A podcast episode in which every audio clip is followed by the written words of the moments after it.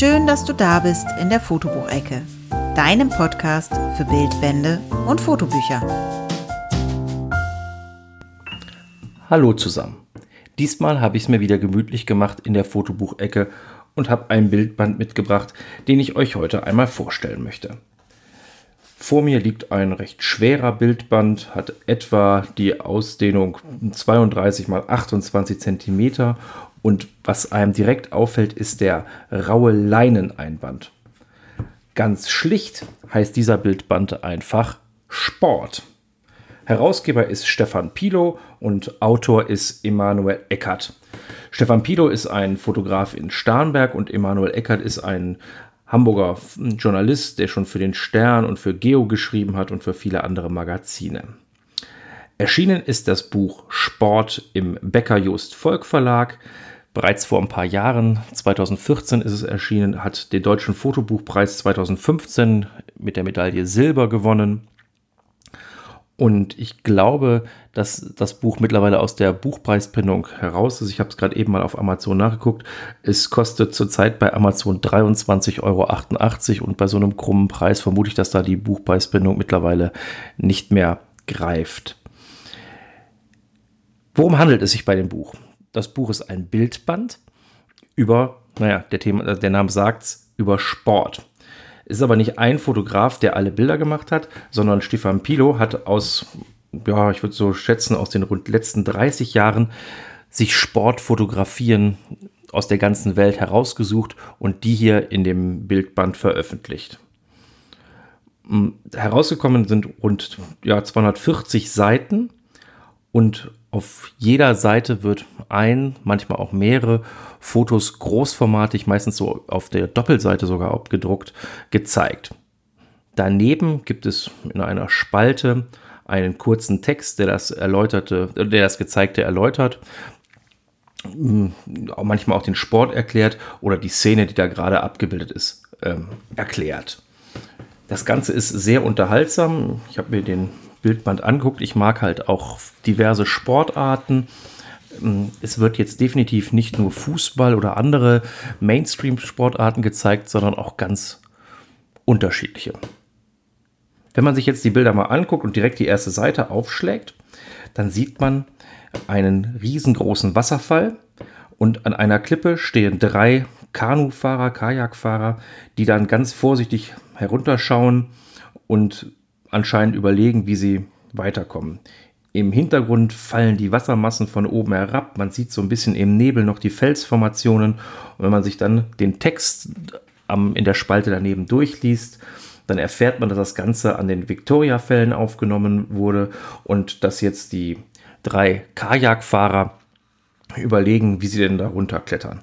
Also sicherlich Extremsportart par excellence ich hatte mir überlegt, ich gehe jetzt einfach mal so ein paar Bilder durch und ähm, ja, versuche die ein bisschen zu beschreiben. Das ist ja bei einem Medium wie Podcast nicht immer ganz einfach, dass man versucht, Bilder dann so darzustellen, dass sie dann auch wirklich so spannend sind, dass der Hörer auch versteht, was da drauf zu finden ist. Aber ich versuche das einfach mal.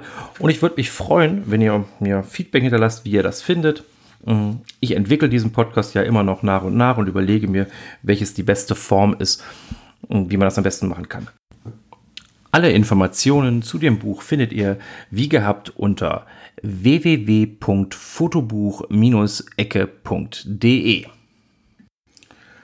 Nun gut, komme ich zum nächsten Bild. Das Bild zeigt großformatig, wie gesagt, auf der Doppelseite zwei Surfer im Neoprenanzug. Das Ganze vor einer kargen, blauen, weißen Landschaft. Die Surfer tragen unter ihrem Arm das Surfbrett und klettern über Schnee, ja, schneebesetzte Steinformationen. Im Hintergrund rauscht das Meer. Ich finde es gut, dass daneben noch ein Text ist, dann erfährt man nämlich ein bisschen mehr. Die, die Surfer ist ähm, Gerd Curtis. Im Hintergrund ist auch noch ein Surfer, der wird hier namentlich jetzt nicht erwähnt. Das Ganze ist in Alaska aufgenommen worden und es ist ein Blizzard, der da über das, ähm, ja, über diese Gegend fegt. Und auch davon lassen sie sich nicht abhalten, sondern sie gehen ihrem Sport danach und surfen auch in diesem Eiswasser. Eine beeindruckende Szene, die einfach dadurch wirkt, weil es so bizarr ist, dass man bei so einer kargen Landschaft, wo das Eis auf den Steinen liegt, wo man die Kälte förmlich spürt, ja, auch noch einem Wassersport nachgeht. Ich fand das sehr beeindruckend. Auch beim nächsten Bild hm, war ich, muss man, muss man quasi zweimal schauen, hm, weil man, ja, um die Szene richtig wahrzunehmen.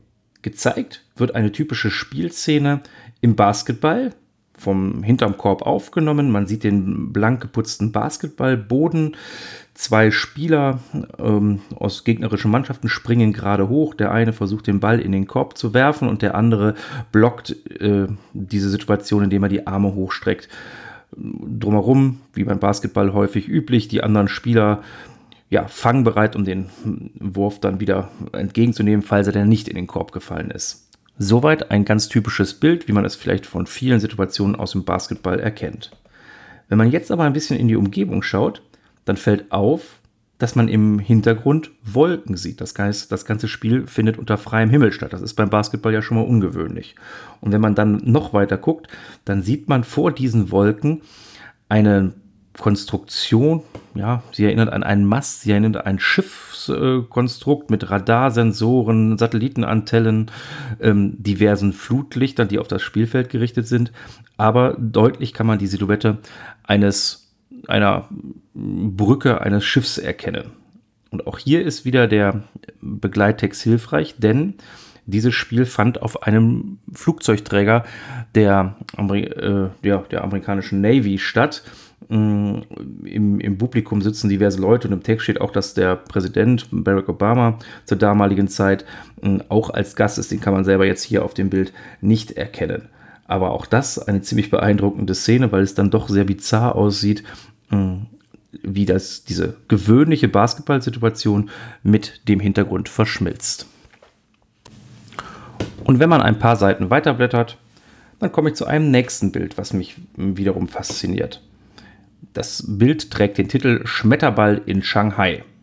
Hm, gezeigt wird eine chinesische Tischtennisspielerin, die gerade vermutlich beim Aufschlag ist. Hm, der Ball wurde hochgeworfen, befindet sich etwa in Höhe ihrer Stirn. Sie fixiert mit ihren Augen den Ball. Ja, zwangsweise muss sie dadurch ein wenig schielen. Und man sieht dann, wie sie den, den Schläger schon wieder ähm, ja, bereit hat, um dann den Aufschlag so zu platzieren, dass er dann auf der gegnerischen Seite ähm, wieder richtig runterfällt. Der Hintergrund ist wunderschön unscharf. Man kann so ein bisschen die Silhouetten erahnen, was da sich, dass im Hintergrund vielleicht noch irgendwie Zuschauer sind oder irgendwas abspielt, aber es ist absolut unscharf, sodass man ganz fokussiert diesen Ball und danach dann automatisch den Augen der Spielerin sich das Ganze folgt. Also eine ästhetische Sportaufnahme, den Moment exakt eingefangen, eine wirklich beeindruckende Aufnahme, die auch ohne den Text ähm, selbst erklärend ist. Im Text steht da dann noch so ein bisschen was über Tischtennis im Allgemeinen, über die Ballgeschwindigkeiten, die beim Tischtennis zu, ähm, ja, zu finden sind. Die nächste Aufnahme, die ich mir rausgesucht habe, ähm, habe ich gewählt, weil sie mir ästhetisch so gut gefallen hat. Gezeigt wird ein Bahnrennen. Vier Bahnradfahrer fahren in einer ja, im Bild angeordneten Diagonale hintereinander weg. Es sind die typischen Bahnrennradmaschinen mit den ähm, ja, mit diesen sportlichen Helmen, damit man möglichst wind, wenig Windwiderstand hat. Und die Fahrtrichtung ist von unten rechts nach oben links.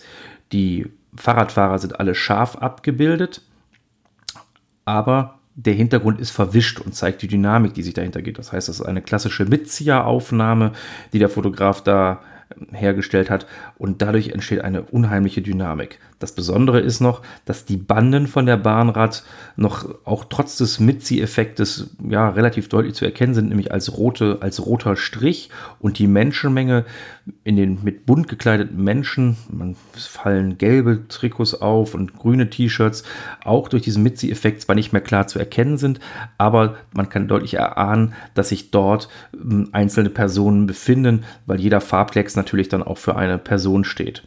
Die Aufnahme zeigt eine unheimliche Dynamik, wie gesagt, die scharf abgebildeten Fahrradfahrer und dazu diese unscharfe ähm, ja, diese unscharfe Menschenmasse, die einfach dann durch den Mitzieheffekt die Geschwindigkeit zeigt. Mir gefällt diese Aufnahme einfach schon und ich würde mir auch so ans Wand, an die Wand hängen. Und wenn man von der Aufnahme nur eine Seite weiterblättert, dann ist eine Aufnahme, die mit Sport erstmal gar nichts zu tun hat. Im Jahr, in dem in Japan jetzt die nächsten Olympischen Spiele stattfinden, ist das eine Aufnahme, die ebenfalls bei Olympia aufgenommen worden ist, allerdings schon vor zwölf Jahren, im Jahre 2008 in Peking damals. Gezeigt wird eine Armada von Kameras. Man kann sie gar nicht zählen. Es sind sicherlich 100, 150 verschiedene Kameras, hauptsächlich der Marken Canon und Nikon, eigentlich nur der Marken Canon und Nikon.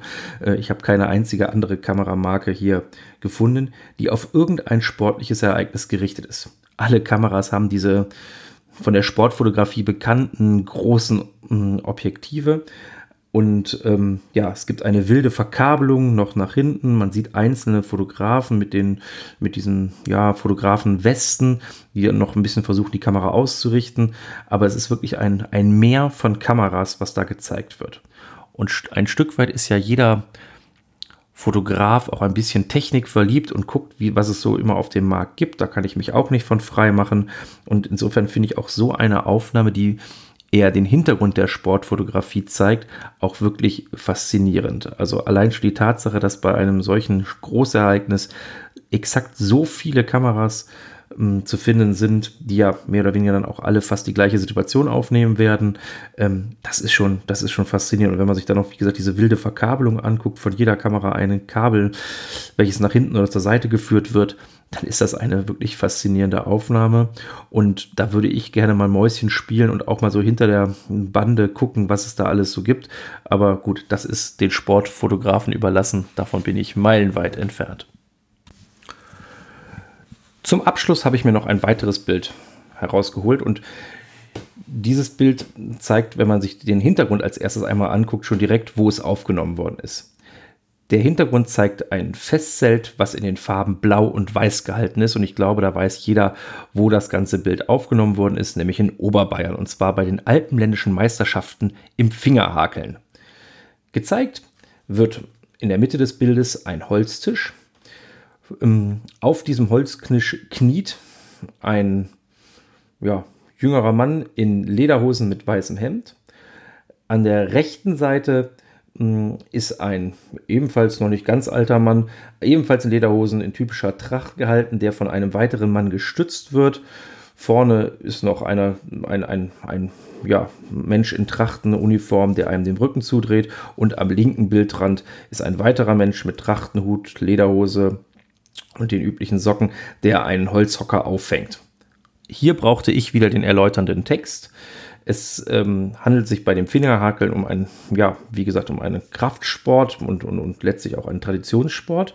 Und jeder der Kontrahenten hat immer noch einen Menschen hinter sich stehen, der ihn auffängt, wie man am rechten Bildrand erkennen kann, beziehungsweise den Hocker auffängt, siehe am linken Bildrand. Und ähm, ja, wenn man nämlich dann gewonnen hat, kann es sein, dass man da plötzlich hinfällt und damit, dann, damit man sich da nicht verletzt, wird man quasi noch aufgefangen. Warum ich dieses Bild hier als letztes rausgeholt habe, ist einfach der Grund, weil ich zeigen möchte, dass in dem Bildband nicht die großen Sportarten, die man kennt, äh, nur gezeigt werden, sondern auch wirklich kleinere Sportarten. Ja, es gibt auch Aufnahmen von, Foto, äh, von fußballerischen Großereignissen. Mm, da geht es mir aber so, dass man da viele Aufnahmen schon kennt. Durch die allwöchentliche Berichterstattung sind immer schon zum Teil auch wirklich gute Aufnahmen dabei.